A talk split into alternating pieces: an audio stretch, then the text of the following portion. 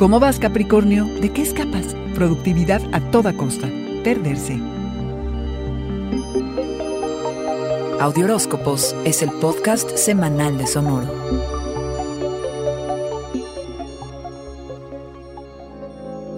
Esta semana será para atender todas y cada una de tus necesidades y convertir los días que vienen en una cruzada por recobrar el amor propio. Nada que no te satisfaga formará parte de tus días. Esto incluye a las personas, porque como nunca vas a ser muy exigente. Nada de perder el tiempo. Encontrarás placer en el trabajo y en la repetición que las rutinas brindan, que a su vez te aterrizan y te dan seguridad, cabra. Encontrarás placer en el orden de ese que sientes cuando tachas tres pendientes de tu lista, disfrutar de las grandes satisfacciones que pequeñas acciones como estas te pueden dar.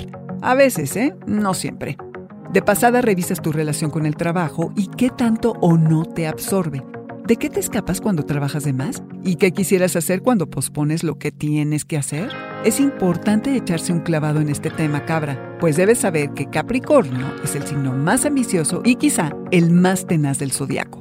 La obsesión por la productividad hoy rige nuestras vidas. El trabajo se extiende más allá de las horas de oficina y durante el confinamiento ni se diga ha invadido la vida privada. La pregunta aquí sería, ¿qué tanto la obsesión por ser productivo fomenta la necesidad de tener más a cambio de perderte a ti mismo? ¿Qué tan comprometido estás con cuidar de ti y de quienes te rodean? Tendrás ideas y soluciones serias a algunas de estas incógnitas, cabra. Posdata 10 de mayo, tu lado maternal o cómo cuidas, te sale por lo confiable y leal que eres, porque estar para ti es un deber.